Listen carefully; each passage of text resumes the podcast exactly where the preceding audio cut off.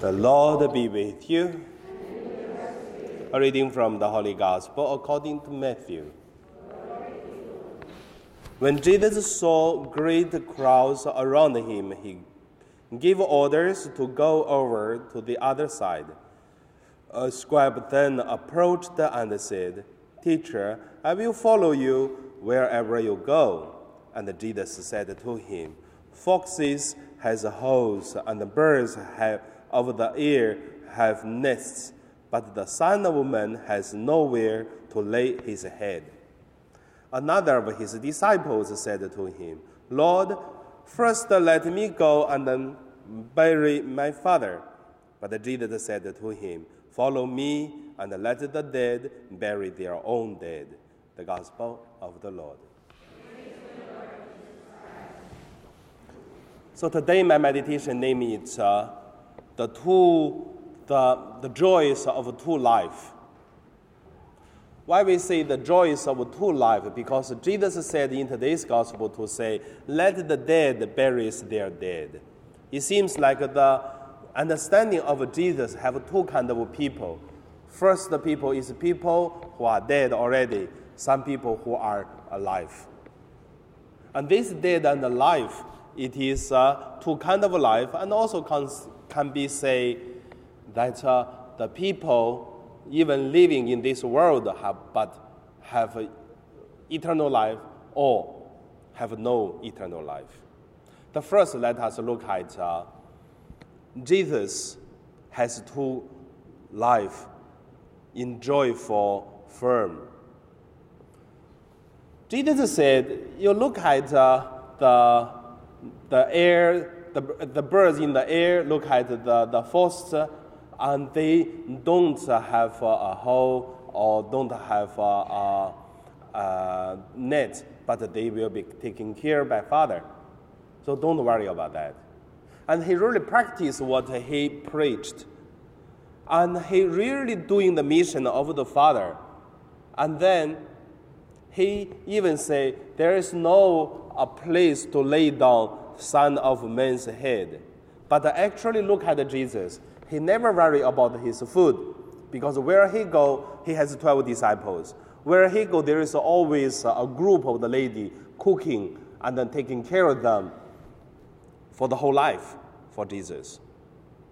And also, he said, there's no even a place to lay down Son of uh, God, the head. But actually, when Jesus died, look at he has a tomb to bury himself. But he definitely did all the mission he's supposed to do according to the Father assigned to him. So from this on, what I would say is Jesus has a, completed the mission, same time has the joy of eternal life. That's the first point. The second point I want to share is about uh, ours two sides uh, joy, joyful life. Many people think that if we follow Jesus today, we will have uh, less joyful in the world. But I would say that's wrong thinking. I give you some examples. My hometown, everyone do work in the farm.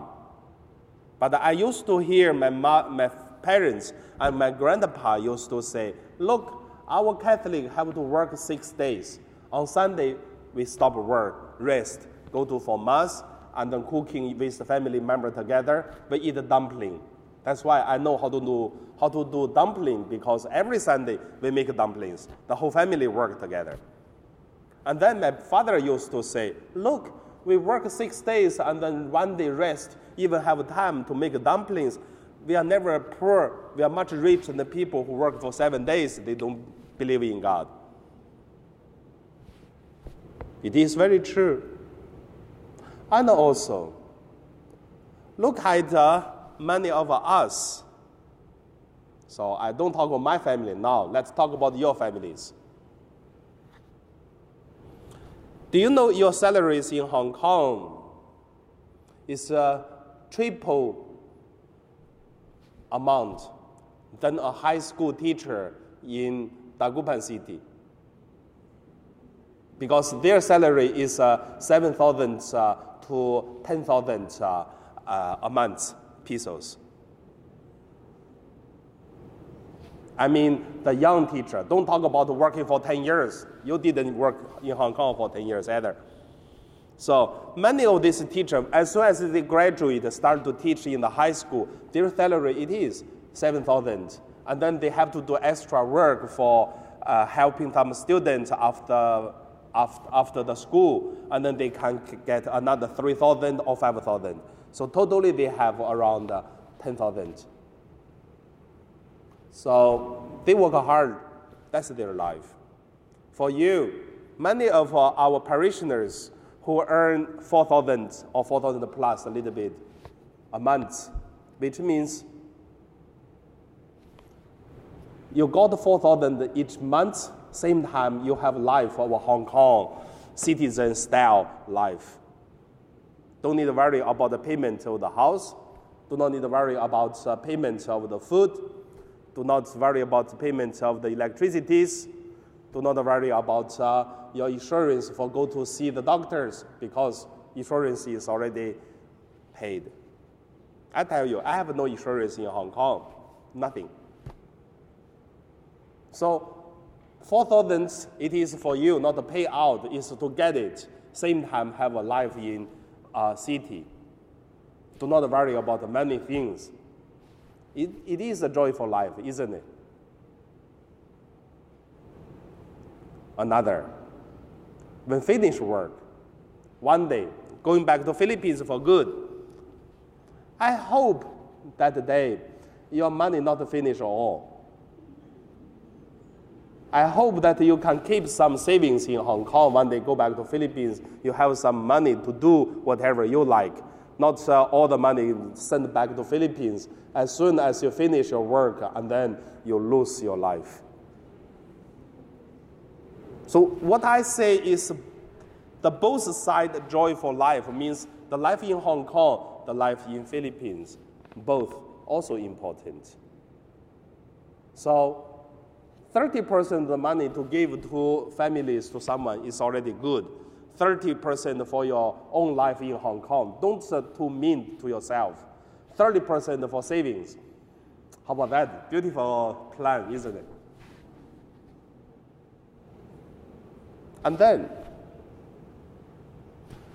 during the time stay in Hong Kong doing the work, go to church, try to make yourself peace and joy to live. And also, one day when you go back to Philippines, even after death, we still have uh, an eternal joy for life.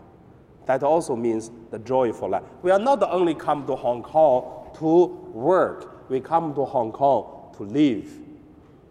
The life doesn't start uh, of uh, going back to Philippines for good, then our life started. No, that's really very tragedy life. So life means everyday life is life whatever as OFWs is life, and then go back to for good is life. Every day is life. And also, after death, still is life. That is a two-sided joy for life. Like, look at Jesus. So that's all my meditation for today. Hopefully, we have a joyful, peaceful life all the time. And now we pray.